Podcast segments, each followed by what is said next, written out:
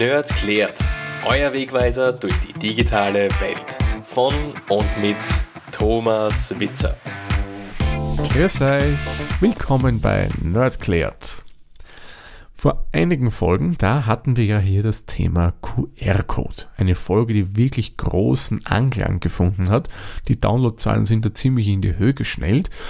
Und Einige Zeit nachdem ich die Folge veröffentlicht habe, ist eine Hörerin auf mich zugegangen und hat mich gefragt, ob ich nicht auch mal in einer der nächsten Folgen das Thema Barcode bzw. Strichcode thematisieren könnte. Ihr wisst, diese Codes, die ihr eigentlich auf jedem üblichen Handelsprodukt findet. Denn das sieht ja ganz anders aus und da passt die Erklärung vom QR-Code nicht so recht dazu. Klar, ist ein bisschen eine andere Technik und ich fand die Idee sehr, sehr gut und darum möchte ich euch heute erklären, wie funktioniert denn so ein Barcode bzw. Strichcode überhaupt. Wenn ihr Fragen habt, die ich im Rahmen von Nerdklärt beantworten kann mit einer Folge, dann bitte schickt mir doch. Ich bin immer wieder dankbar, wenn mir Hörerinnen oder Hörer Fragen zukommen lassen. Am einfachsten, ihr schickt mir eine E-Mail an thomas.der-witzer.at oder ihr schaut einfach auf die Website der-witzer.at und da seht ihr dann, wie ihr mich sonst noch kontaktieren könnt mit Framer, Social Media, was auch immer. Aber heute widmen wir uns jetzt einmal dem spannenden Thema Strichcode. Der QR-Code zählt übrigens indirekt auch dazu. Das wäre nämlich ein sogenannter 2D-Strichcode. Was wir uns heute anschauen, ist aber die eindimensionale Variante. Beim QR wissen wir ja schon, wie das Ganze funktioniert. Falls ihr das nicht kennen solltet, weil ihr heute zum Nerdcat Podcast erst dazugekommen seid, dann empfehle ich euch, hört die Folge am besten einmal nach. Ich verlinke euch das Ganze dann in den Show Notes. Die heutigen Codes, ja, wie ich schon erwähnt habe, die finden wir auf unterschiedlichsten Waren. Wenn ihr in einen Supermarkt geht, ihr werdet es im Grunde auf jedem Produkt finden. Ihr findet es auch, wenn ihr zum Beispiel jetzt an der Wurstwarentheke steht und ihr bekommst da sie einen bestimmten Aufschnitt, ihr lasst sich verschiedene Sorten aufschneiden, selbst da ist für die Kasse dann so ein Strichcode drauf. Eigentlich wird das Ganze als EAN-Code bezeichnet. EA, EAN ist die Abkürzung für European Article Number. Es gibt ja mittlerweile, mittlerweile ja, auch schon seit einigen Jahren, ich glaube seit 2005, eine andere Bezeichnung auch noch für den EAN-Code, weil der jetzt international gültig ist. Ich muss gestehen, den weiß ich jetzt nicht auswendig, darum bleiben wir einfach bei der bei uns nach wie vor im Sprachgebrauch üblichen Abkürzung EAN. Es gibt übrigens neben diesen Ehren auch noch viele andere Codearten, wie zum Beispiel Code 128, nur um ein einziges Beispiel zu nennen. Wir widmen uns jetzt aber mal dem Ehrencode, weil der, ja, den treffen wir eigentlich im täglichen Leben so gut wie immer. Beginnen wir mal das Ganze ein bisschen geschichtlich zu betrachten. Denn diese Technik ist schon eine ziemlich alte Technologie, auch noch viel, viel älter als der QR-Code.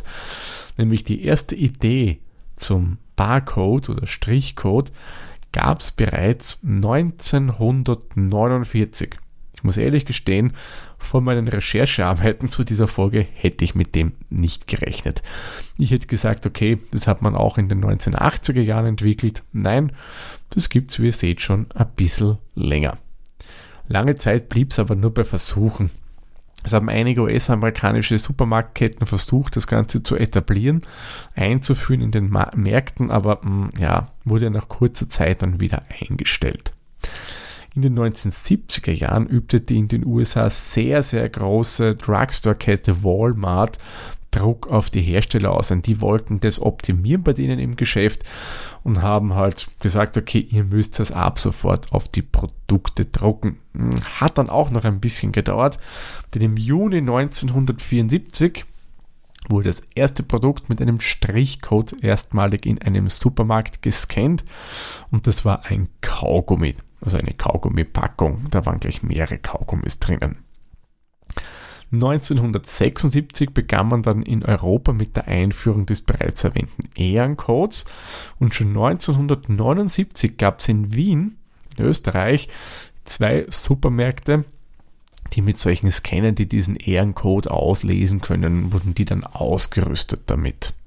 Ich würde sagen, genug der historischen Betrachtung, widmen wir uns lieber der Technik, die hinter dem Ehrencode steht. Das Ganze ist, ich habe es schon mal kurz erwähnt, ein sogenannter 1D-Code. Das bedeutet im Grunde nichts anderes, als dass die Daten in einer einzigen Dimension aufgetragen werden.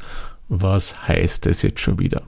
Also in dem Fall werden die Striche, die ja die Zahlen symbolisieren oder die Zahlen kodiert haben, von links nach rechts aufgetragen. Eine Dimension, links nach rechts. Der QR-Code, wie wir uns erinnern können, das ist ein Quadrat. Der hat Daten sowohl rauf als auch runter. Da habe ich dann zwei Dimensionen, die ich darstelle. Der Strichcode, wie gesagt, ist ein eindimensionaler Code. Das Ganze ist ein binär kodierter Code. Das heißt, es werden pro Zahl, die ich darstellen will, also pro Ziffer, vier dünne Striche hergenommen. Und das ergibt dann pro Ziffer unterschiedliche Muster. So, das wollen wir uns jetzt mal ein bisschen genauer anschauen, weil ja, das ist schön einfach gesagt, dass das Ganze binär ist. Aber wie ist denn das jetzt zu verstehen? Ihr wisst ja, was heißt denn binär? Binär, der Prozessor, so wie er rechnet, der kennt ja nur zwei Ziffern, 0 und 1. Anders gesagt, Strom fließt, Strom fließt nicht. Das gleiche haben wir auch hier wieder beim Binärcode.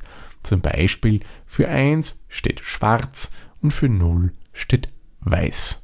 Strom fließt, Strom fließt nicht. Somit haben wir hier das Binäre. Nehmen wir jetzt mal als Beispiel die Dezimalzahl 0 von unserem Dezimalsystem, mit dem wir tagtäglich irgendwelche Werte berechnen. Würden wir das Ganze jetzt im Binärsystem darstellen wollen, würden wir viermal die 0 hinschreiben. Bei Binär ist es üblich, dass man das immer in Vierergruppen anschreibt. Viermal die 0, wie gesagt, entspricht des Dezimalen 0. Würden wir das jetzt auf den Barcode umlegen, heißt es, wir machen vier schwarze dünne Striche nebeneinander und hätten somit binär die Null dargestellt. Wir Menschen, klaro, würden das Ganze einfach als einen dicken schwarzen Strich erkennen. Nicht aber so der Scanner, weil der weiß ja, ein dünner Strich hat eine definierte Breite und addiert natürlich noch mehr Breite. Und der sieht dann natürlich vier unterschiedliche Striche. Wir Menschen, wie gesagt, wir sehen nur einen einzigen schwarzen Strich. Das Ganze habe ich jetzt nur mal der Verständlichkeit halber so erklärt. Im wahren Eon-Code ist eine Null anders dargestellt, als ich euch das jetzt beschrieben habe. Das wird ein bisschen zu komplex, darum habe ich mir gedacht, erkläre ich es euch mal auf eine ganz, ganz einfache Art und Weise. Wer da mehr wissen will, ihr wisst ja, schaut in die Shownotes rein. Da habe ich euch ein paar Seiten zusammengetragen, wo das wirklich schön im Detail erklärt wird und wo ihr dann auch sehen könnt, in welchen Kombinationen von Schwarz und Weiß, zum Beispiel eine 0, eine 1 oder was auch immer dargestellt wird. Zusätzlich jetzt zu unseren Zahlenstrichen gibt es dann noch zwei längere, dünne, schwarze und weiße Striche. Das habe ich auf der einen Seite am Anfang und am Ende, beziehungsweise auch in der Mitte. Anfang und Ende habe ich es, damit der Leser mal weiß, wo beginnt der Code, wo endet der Code. Und in der Mitte, das ist ein sogenannter Trenner, damit er eben bestimmte Paare voneinander trennen kann. Zusätzlich zu den Strichen ist euch ja sicherlich aufgefallen, dass darunter auch Zahlen stehen. Diese Zahlen kann das Scanner natürlich nicht lesen, da kann er die Striche interpretieren.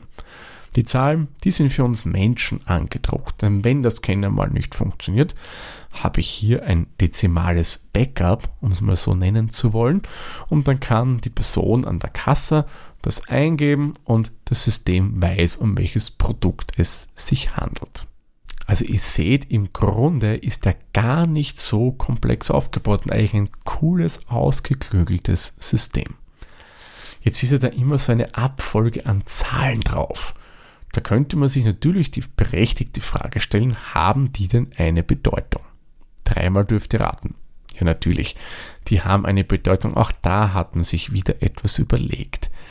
Die ersten zwei, beziehungsweise mittlerweile auch drei Ziffern, die wir hier sehen, entsprechen dem Ländercode. Das heißt, wo das die Ursprungsherkunft des Produkts ist, also wo das gefertigt wurde. Österreich zum Beispiel hätte hier die Werte 90 oder 91. Produkte aus Deutschland beginnen in der Regel 40 bis 44. Danach folgen ein fünfstelliger Herstellercode, also die Firma, die das Ganze produziert hat, die hat so einen fünfstelligen Code und auch der ist da mit reinkalkuliert, also mit angedruckt. Und last but not least, die letzten fünf Stellen, das wäre dann die Artikelnummer. Die kann der Hersteller von sich aus äh, vergeben. Den Herstellercode, den bekommt er von einem Gremium zugewiesen und den Ländercode sowieso. Jetzt haben wir noch eine Zahl ganz zum Schluss. Das ist eine Prüfzahl. Anhand von der kann dann das System nachrechnen, stimmt denn das da, was da vorne angegeben ist. Wie das genau berechnet wird, das wollen wir uns hier jetzt in Nerdglad aber nicht anschauen. Ihr wisst ja, zu sehr in die Tiefe wollen wir hier nicht gehen. Jetzt wissen wir mal, wie ist das Ganze aufgebaut, wie werden die Zahlen da kodiert mit den Strichen. Wir wissen auch, was die Zahlen bedeuten, aber wie funktioniert denn jetzt eigentlich das Auslesen? Wie auch beim QR-Code schon sehr, sehr wichtig, ist beim Barcode ein hoher Kontrast sehr von Bedeutung. Darum nimmt man hier am liebsten schwarz und weiß, weil da habe ich wirklich einen Top-Kontrast. Das kann man dann schön nachverfolgen. Aber auch andere Farben wären im Grunde möglich. Wichtig ist, wie schon erwähnt, der Kontrast muss eben sehr, sehr hoch sein. Smartphones erfassen diese Muster von den Barcodes mit ihrer Kamera und eine Software kann das Ganze dann umrechnen, weil die weiß ja auch die ganzen Abstände und so weiter. Doch wie macht denn das die Supermarktkasse? Die hat er, wie man ja sehen kann, wenn die Damen und Herren das drüber ziehen, keine Kamera drin, weil da ist es ein rotes Licht, das darauf scheint. Tja, das ist eine eigene Leseeinheit, die auf der einen Seite einen Lichtgeber hat und auf der anderen Seite einen Sensor, der das Ganze ausliest. Man nimmt hier, wie ihr schon oft gesehen habt, ein rotes Licht oder auch ein Licht im Infrarotbereich und einen, ja, wie schon erwähnt, optischen Laser dazu. So. Aber wie funktioniert es jetzt nun im Detail? Also wir gehen zur Kasse, legen unsere Produkte aufs Band, die Kassiererin, der Kassierer nimmt das Produkt und zieht es über seinen Scanner drüber. Wer schon mal genau hingeschaut hat, wenn sicherlich viele von euch schon gemacht haben, der sieht, dass da immer so ein rotes Licht dann raufkommt. So ein roter Strich. Und am Rande, das ist ein Laserlicht, was hier auf den Barcode trifft. Das schickt das weg. Der Barcode oder das, die Verpackung reflektiert das Licht und schickt es wieder zurück somit. Und drin ist so ein lesendes optisches Gerät und das nimmt das Lichtsignal wieder auf und dann kann es interpretieren. Nur warum kann er das dann eigentlich machen? Das ist eigentlich auch technisch ganz, ganz einfach. Die weißen Flächen von unserem Barcode, die reflektieren das rote Laserlicht wirklich, wirklich gut. Da habe ich somit eine starke Reflexion. Die schwarzen Flächen hingegen reflektieren das weniger. Da kommt nicht so viel Licht von dieser Stelle zurück. Und jetzt, wenn man sich so vorstellt, habe ich dann ein reflektiertes Licht mit einem Muster auf einmal, mit helleren und dunkleren Stellen. Und da haben wir wieder unseren Binärcode. Hell, Strom fließt, dunkel, Strom fließt nicht. Und genau dieses reflektierte Lichtmuster nimmt diese optische Leseeinheit auf, wandelt es dann wieder in ein digitales Signal um und dann kann die Software der Kasse den Barcode auch schon lesen. Also ihr seht, wirklich ein ganz, ganz einfaches Prinzip, das wunderbar stabil funktioniert. Also da brauche ich nicht irgendwie ganz was Ausgeklügeltes dahinter, Nein, da reicht es einfach, dass ich Licht hinschicke und anhand der Reflexion kann ich den Barcode auch schon auslesen. Ich würde sagen, kommen wir mal kurz zu einer Zusammenfassung. Der Barcode oder Strichcode ist ein sogenannter eindimensionaler Code. Das heißt, die Werte werden von links nach rechts aufgetragen. Nicht nach oben, nach unten, das ist egal, nur von links nach rechts. Das Ganze ist binär kodiert. Das heißt, eine Zahl, die ich hier darstellen will, eine Ziffer besteht mal aus vier Strichen, schwarz und weiß. Die werden dann unterschiedlich zusammengesetzt, um eine Zahl zu ergeben.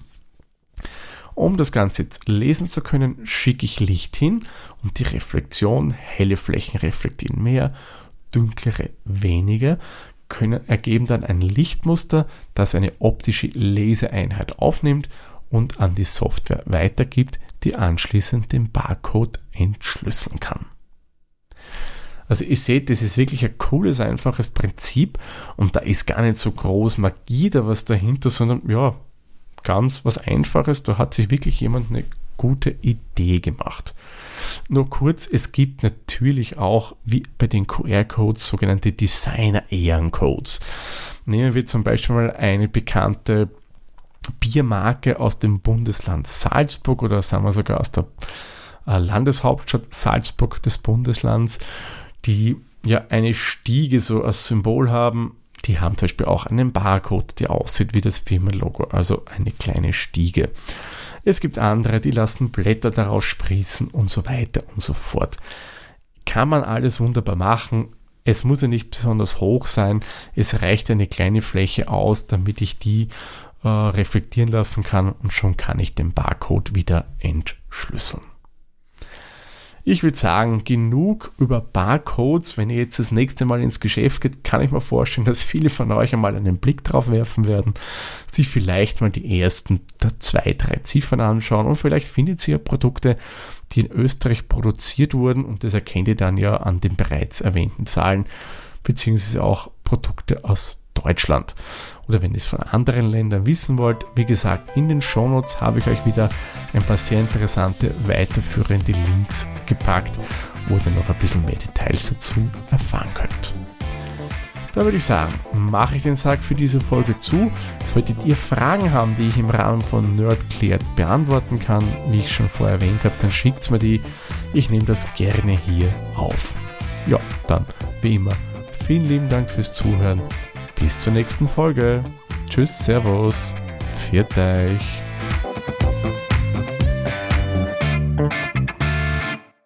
Dieser Podcast wurde produziert von der Witzer. Wenn ihr uns unterstützen wollt, würden wir uns sehr über eine 5-Sterne-Bewertung bei Apple Podcasts oder anderen uns führenden Plattformen freuen. Weitere Informationen zu dieser Folge sowie andere Podcasts und weitere Projekte findet ihr unter der-witzer.at.